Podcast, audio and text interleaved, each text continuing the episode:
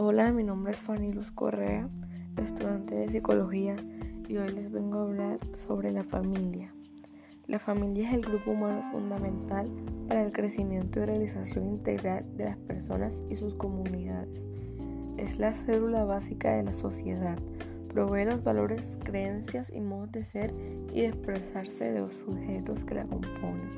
En ella desarrollan las funciones efectivas, nutritivas y de protección de pertenencia, identidad, transmisión de la cultura y socialización de sus miembros. La familia ofrece tanto al ser humano como a la comunidad en general la posibilidad de ser un ejemplo absoluto.